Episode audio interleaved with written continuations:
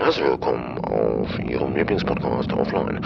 Mein Name ist Quashi, ich begleite Sie in dieser Folge und unsere Flugzeit beträgt unter 20 Minuten. Wir wünschen Ihnen im Namen unserer Gesellschaft Ananas ein schönes Zuhören. Ja, meine lieben Küchenmontageaufbauer und Küchenmontagenaufbauerinnen, aufgeklappt und Rekord. Ja, Einbauküchen. Also ich komme ja aus einer Zeit, aus einer Generation, da hatte man eine Einbauküche. Das war, ja, so eine Eiche rustikal, bisschen verschnörkelt, bisschen verspielt. Die richtig guten Küchen, die hatten dann auch noch so, ja, ornamenthafte Griffe. Das sah schon, ja, pff, eigentlich war das ein bisschen over. Heutzutage sind Küchen immer so einfach. So äh, glatte Fronten und man ist ja moderner geworden, einfacher geworden. Das soll nicht heißen, dass es diese ähm, Eiche Rustikalküchen nicht mehr gibt. Also die gibt's noch. So, äh, das will ich jetzt damit nicht sagen. Naja, auf jeden Fall ähm, Küche, ähm, Einbauküche. Ja, sagt der Name schon. Das sind Küchen, die werden eingebaut. Diese äh, Küchen beziehungsweise das Ensemble, was man sich da ausgesucht hat für seine Küche, ähm, kann man neu kaufen, kann man aber auch gebraucht kaufen. Es gibt auch Leute, die verkaufen sechs, sieben, acht Monate alte Küchen, weil die irgendwie einen anderen Job gekriegt haben oder whatever. Und Leute so von äh, meinem Schlag, die sagen, komm, Einbauküche, kein Problem. Baust du ab, baust du wieder auf, machst du alles neu, kein Problem. Holst du die Wasserwaage raus und dann bist du einfach mal der Held. Da hast du einfach mal was gebaut. Ne, und ja, Einbauküchen unterscheiden sich jetzt nicht wirklich maßgeblich. Es gibt es einige Befestigungen oder äh, Verbindungssachen, die sind vielleicht unterschiedlich, hochwertiger oder weniger hochwertig. Aber vom Prinzip her sind es äh, auch immer die gleichen Maße. So eine Küchenarbeitsplatte hat halt eben 60 Zentimeter Tiefe. Bums. Ja, es gibt auch größere oder kleinere.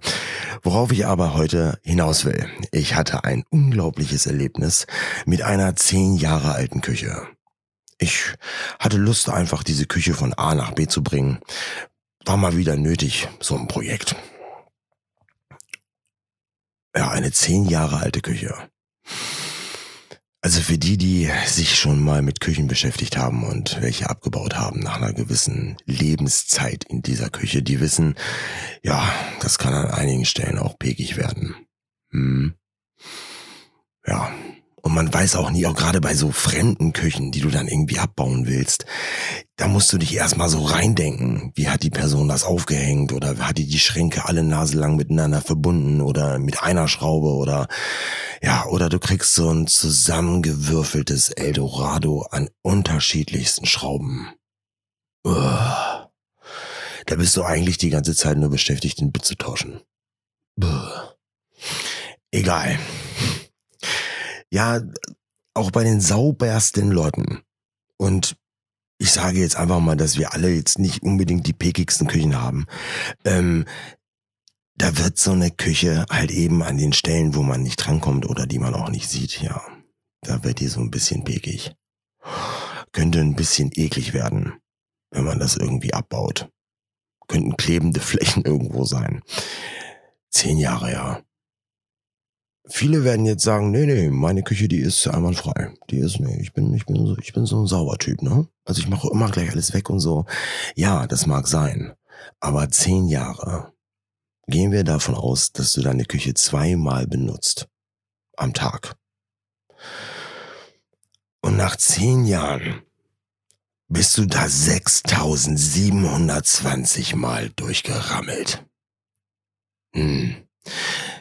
Eine zehn Jahre alte Küche, die hat alles gesehen. Ja, das würde ich jetzt einfach so behaupten. Die hat alles gesehen. Wenn sich nachts mal zwei Küchen über den Weg laufen, dann sagt die eine nur, na, wer ist es?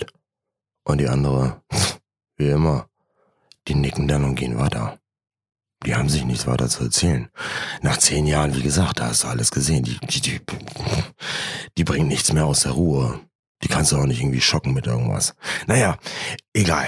Auf jeden Fall ähm, geht man dann da so ran und merkt schnell, an welchen Stellen ähm, überheblich gefuscht wurde oder einige Sachen gar nicht beachtet wurden. Man baut die Küche dann so ab und dann fällt einem auf einmal so eine uralt Elektrik entgegen mit so kleinen Schmauchspuren an der Wand. Boah. so diese Halogenstrahler. Die hatten immer so nice Trafos. Die sind glühend heiß geworden, die Viecher. Deine Kabel, die sind dann auch irgendwann mal durchgeschmort, weil es einfach auch heiß geworden ist wie Sau. Aber was bei allen Küchen gleich ist.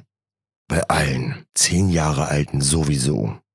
Das haben zum Beispiel die wenigsten auf dem Schirm. Der Siphon ist eine wahre Freude.